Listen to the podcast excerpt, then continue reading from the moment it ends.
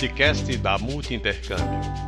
Você vai saber por que a Lígia, pernambucana de Recife, formada em turismo, optou por estudar em Toronto, no Canadá. Sua opção de estudo foi o George Brown College. Neste podcast, você terá dicas extremamente valiosas e importantes para todo o processo de intercâmbio, sua adaptação em terras canadenses, informações sobre moradia, transporte e trabalho. Aproveite mais esse podcast sobre intercâmbio para o Canadá. Multi Intercâmbio, uma agência com foco no Canadá. Oi, Lígia, bom dia. Muito obrigada por participar hoje do podcast da Multi Intercâmbio para ajudar os futuros estudantes que estão aqui no Brasil se preparando para ir para o Canadá ou ainda na, na etapa de sonhar com o Canadá. Tudo bem aí em Toronto? Bom dia, Dani. Tudo bom? Tudo ótimo. Tá bem frio aqui, gostosinho. E é um prazer falar com vocês. Obrigada. É, Lígia, conta um pouquinho da sua história. Antes de você é, escolher o Canadá, é, da onde você era no Brasil, o que, que te levou para o Canadá, se você já conhecia o país antes de decidir estudar. Tá, então, eu, eu sou de Recife, eu não conhecia o Canadá, nunca tinha vindo aqui. Mas eu sempre tive vontade, né? Porque muita gente falava muito bem do Canadá, nunca tinha ouvido ninguém falar um, uma coisa ruim do, daqui. E, e sempre tive essa vontade, né? Mas aí, é, o que me levou mesmo a querer vir para cá foi, primeiro, a vontade de sair do Brasil. Porque eu queria muito sair do Brasil para procurar uma qualidade de vida melhor, né? E, e também eu pretendo depois, talvez, migrar para cá. E aí, como país abre mais as portas para os imigrantes, aí seria melhor, seria mais fácil vir para cá. Certo. E aí você escolheu então Toronto e a George Brown sem, sem conhecer Toronto ou college. Isso. Eu, na verdade, eu, consult, eu te consultei, né? Falei muito com você e você meio que abriu minha mente. que, e por que, que você definiu por Toronto?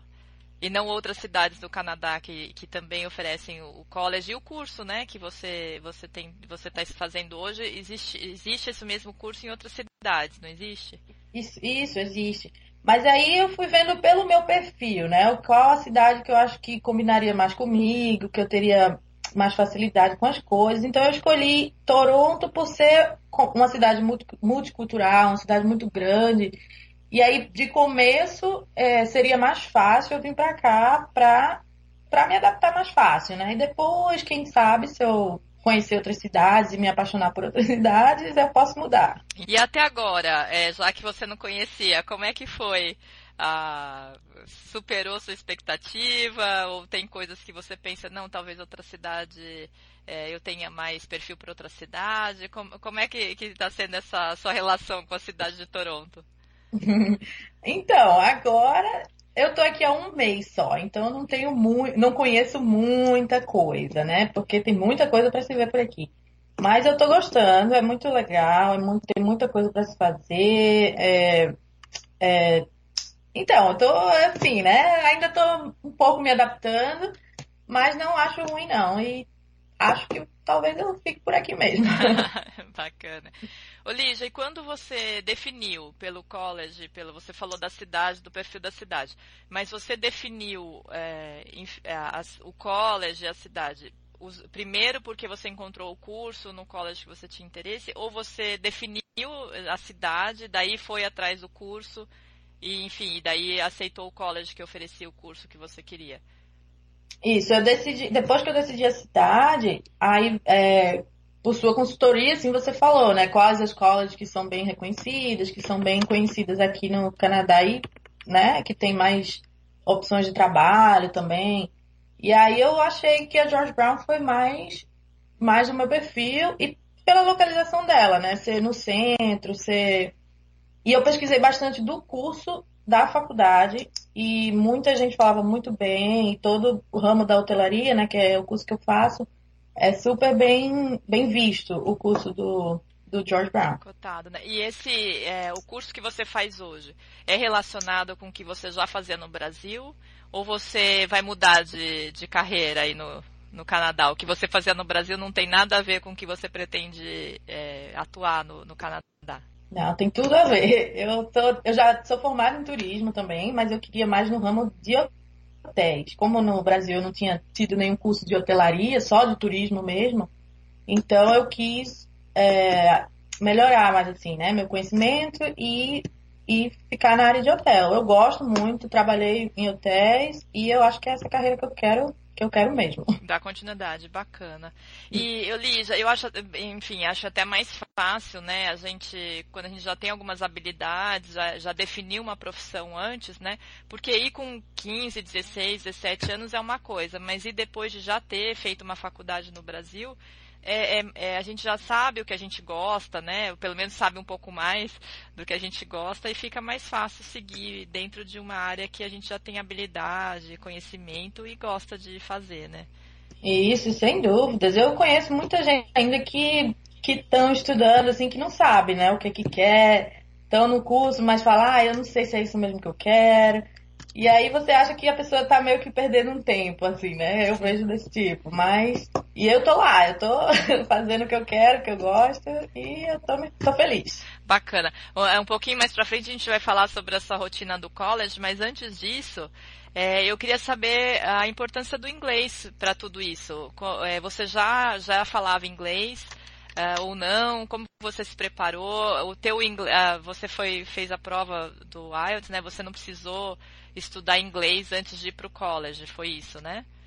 Foi, na verdade, eu, eu já falava inglês, então eu não precisei fazer nem o, o teste do, do IELTS, porque eu fiz um, uma faculdade também nos Estados Unidos, então eu consegui transferir a, as minhas matérias que eu fiz lá para o college daqui. Então, como eu tinha feito um curso de dois anos e só fazia um ano que eu tinha parado, eles aceitaram, entendeu? O, o inglês. Certo.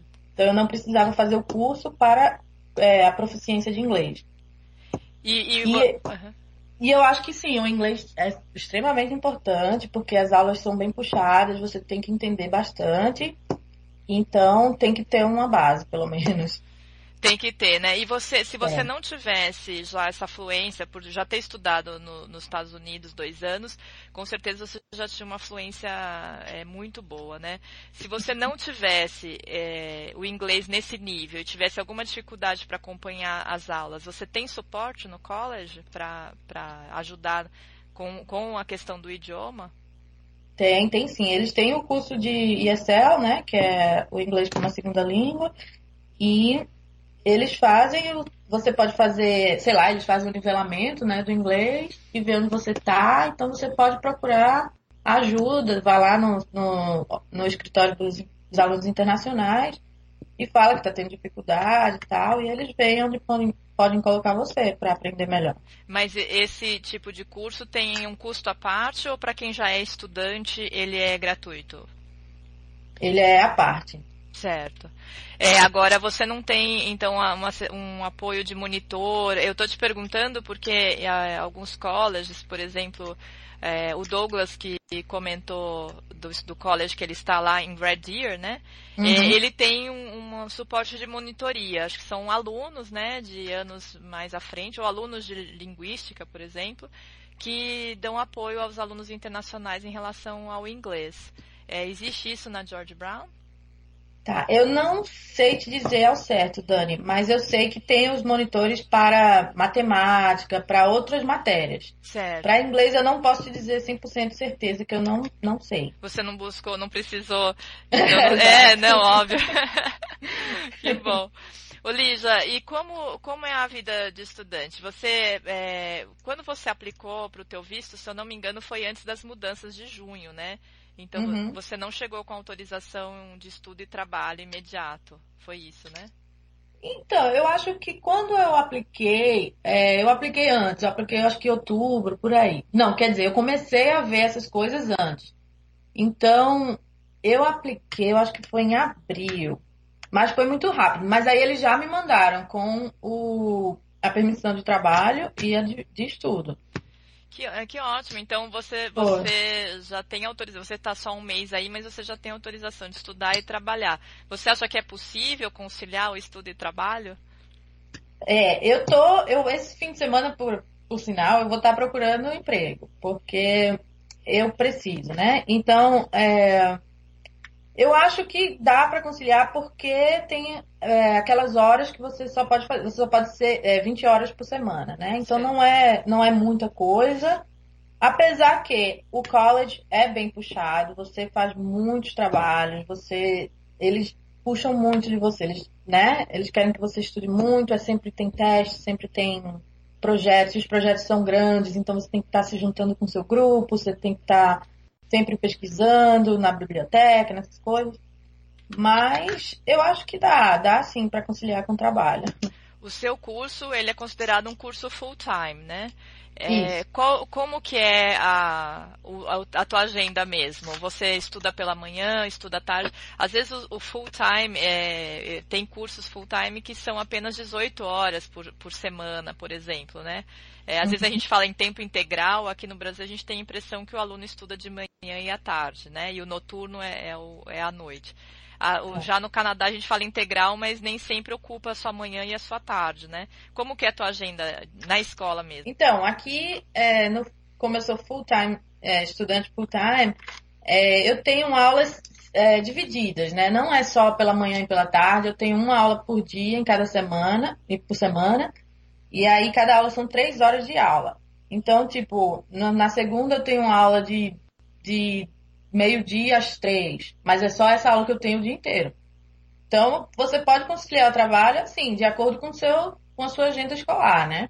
E o pessoal aqui é muito. Eles são muito flexíveis em relação a isso. Eles sabem que você está estudando, eles sabem como é o período da escola e eles conseguem fazer o seu, seu schedule do trabalho de acordo com a sua agenda da escola, né? Ah, isso é interessante.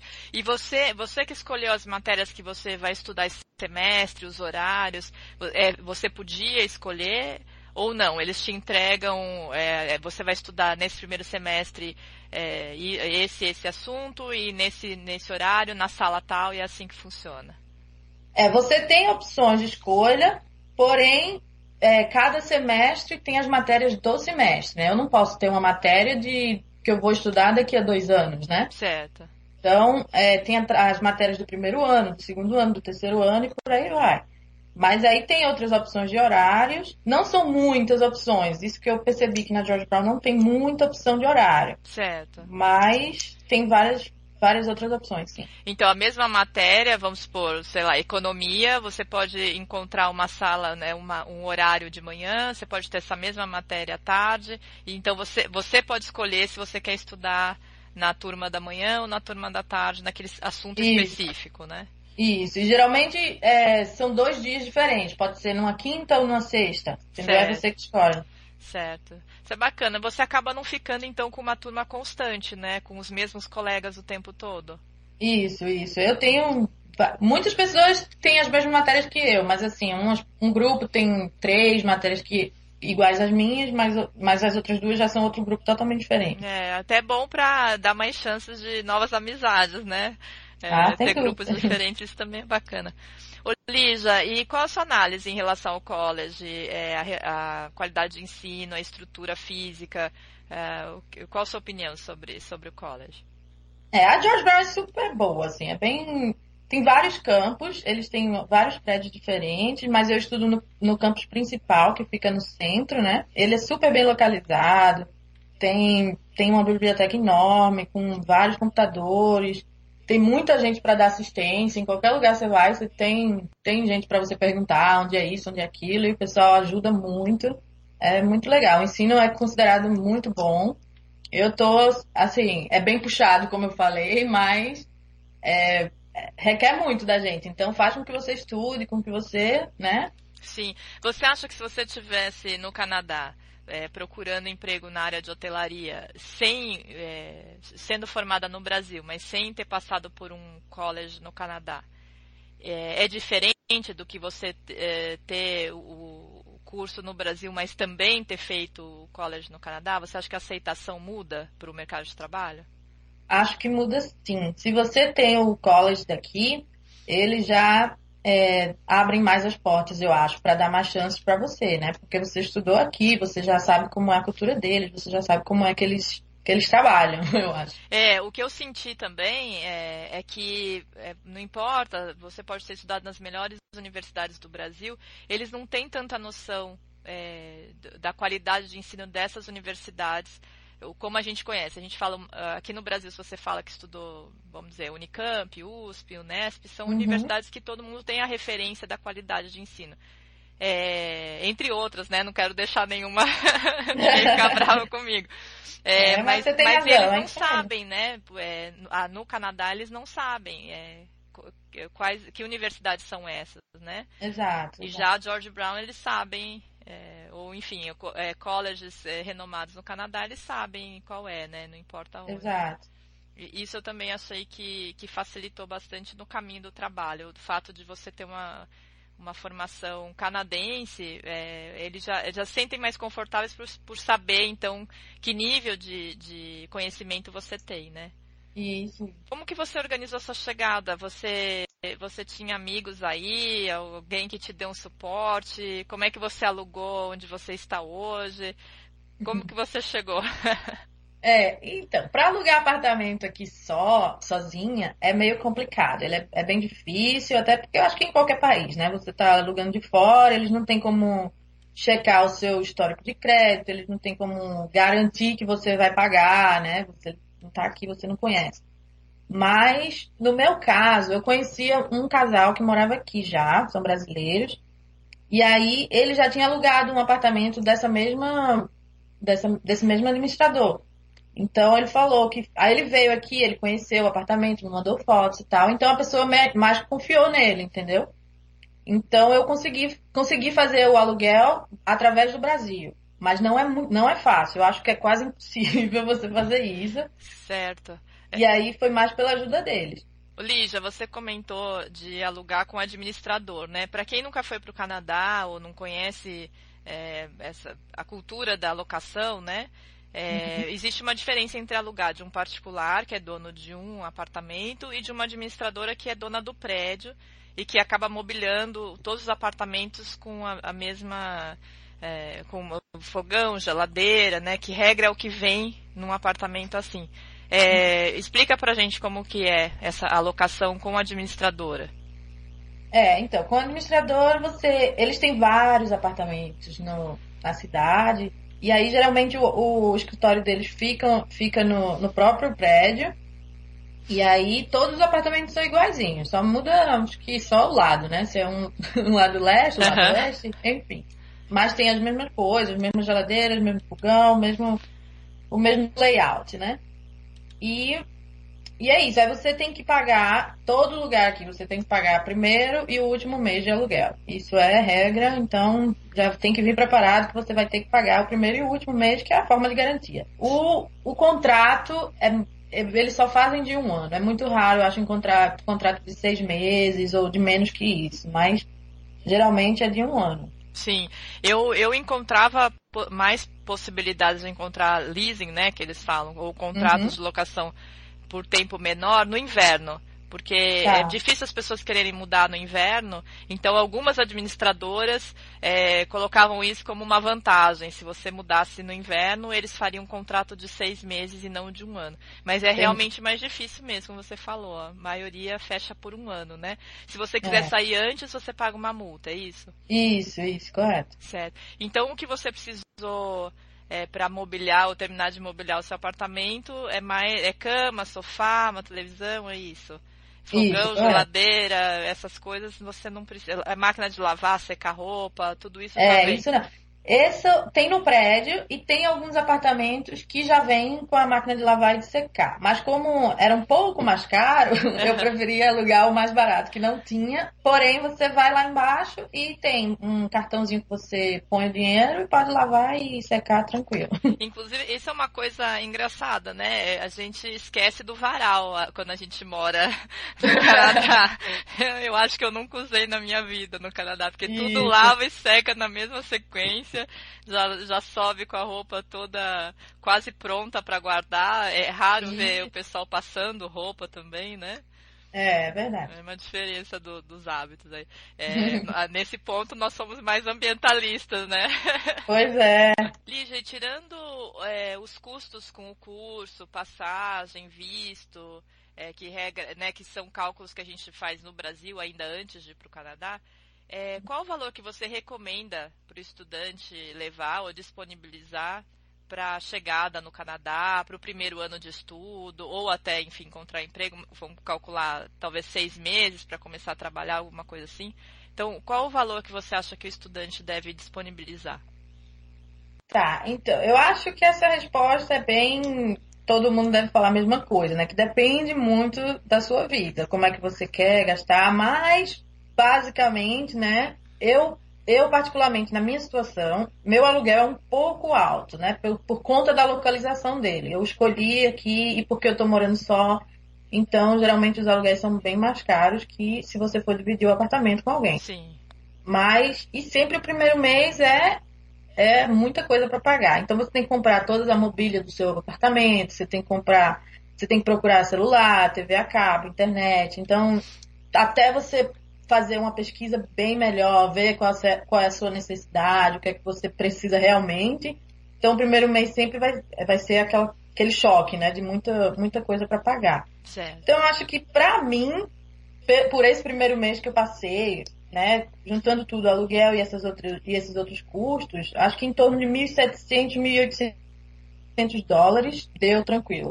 Certo. Então, até 2 mil dólares, vamos, vamos aumentar aí até uns 2 mil, você acha que é para a chegada, para esses primeiros gastos da chegada. E é o que você falou, né? Isso. né? Tem gente que chega já com homestay da escola, enfim, acerta com Isso. o college, tem gente que vai dividir com outra pessoa, tem gente que está com família, então é diferente mesmo, né? É. Mas é, dá para ver que não é um custo. É, eu acho que a sugestão que o, o governo faz de 10 mil dólares por pessoa no ano é razoável, né? É, Isso, sem dúvida. Até porque a pessoa vai. É, tem a possibilidade de trabalhar, mesmo que seja apenas para custear alguma parte né, desse, desse custo de vida. Você, é, você achou os, os valores aí caros, baratos, enfim, é, proporcional em relação à comida, transporte? eu achei. Toronto eu acho que é uma cidade bem cara, né? Tal, mas é, se você andar e procurar direitinho, você encontra lojas, tipo aquela loja de um dólar, que você consegue praticamente comprar todas as coisas da cozinha, Sim. né? Os seus talheres, os seus pratos, essas coisas você consegue comprar bem barato. E tem os supermercados também, que tem um, supermercados mais com, em conta, mais em conta, e tem outros mais um pouco mais caros, né? Que depende da qualidade. Mas aí se você não, não liga muito para isso, então você consegue fazer umas compras por semana ou por mês, bem legal e bem mais em conta. Sim, é, tem mais flexibilidade, né? Mais fácil de encontrar para todos os bolsos. É, aí em Toronto, né? Dolarama, que você falou, essa rede de, de lojas de um dólar, né? É o sonho uhum. do, Todo brasileiro gosta. É. é. Ô Lígia, e qual a sua dica então para quem está naquela fase como você quando você estava aqui no Brasil, né, se preparando, pesquisando uhum. e enfim, qual a sua dica para quem também quer estudar aí no Canadá?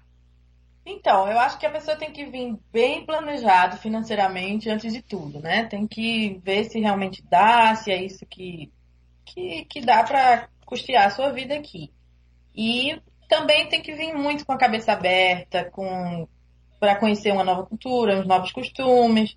E mesmo sendo difícil assim, no começo, não pode desistir, porque nunca, nunca é fácil, né? Lógico, o começo sempre é difícil, mas não pode desistir porque os canadenses são muito gente boa, eles são muito receptivos. Eu acho o máximo quando eu, eu falo assim, né, que cheguei agora e tal, e eles abrem um sorrisão e falam, ai, seja bem-vinda, como é que você tá gostando e tal. Eles são bem receptivos mesmo. Então, a pessoa o que você fala do começo difícil é em relação às saudades, é em relação à adaptação, o que alimentação, é. o que, que é o começo difícil? Nas... Para estudante, né, geralmente você vai vir sozinho, né? Então você vai sentir essa falta, você vai sentir falta de não ter ninguém para conversar, de você não ter amigos, né? Que você está acostumado com seus amigos do Brasil. Então a pessoa tem que se abrir mesmo, tem que tentar conversar com as pessoas, tentar fazer as amizades, porque senão você vai ficar sozinho em casa sem fazer nada. Né? Então a pessoa tem que vir com essa cabeça aberta, assim, de tipo, ah, é, um, é uma coisa nova, é um começo, então começar do zero, então vamos começar. Sim, é, e é, é outra questão que é difícil de falar, porque vai de cada um, da personalidade de cada um, né? Mas eu, eu, senti que, que é tranquilo é, a gente se integrar na, na, na sociedade de Toronto, né? Até por ter uma, uma grande quantidade de imigrantes, está todo mundo na mesma situação, né? Ou todo Exato, mundo viveu exatamente. isso. exatamente. Então parece que é mais fácil você conhecer as pessoas, você fazer amizades. Eu não sei se são aquelas amizades de, de convidar para ir em casa ou coisa assim, mas é mais fácil de você se sentir, pelo menos, com suporte, é, me, me parece, né? Isso, sem dúvida. Muito bacana, Lígia. Bom, e tem muitos brasileiros aí, né? Bastante, tem muito, muito mesmo. então tá bom, Lígia, muito obrigada pelo seu depoimento, muito valioso e por dedicar a sua manhã de, de sábado, né, para conversar uhum. com a gente. Ah, imagina, é meu prazer. Multi Intercâmbio, uma agência com foco no Canadá.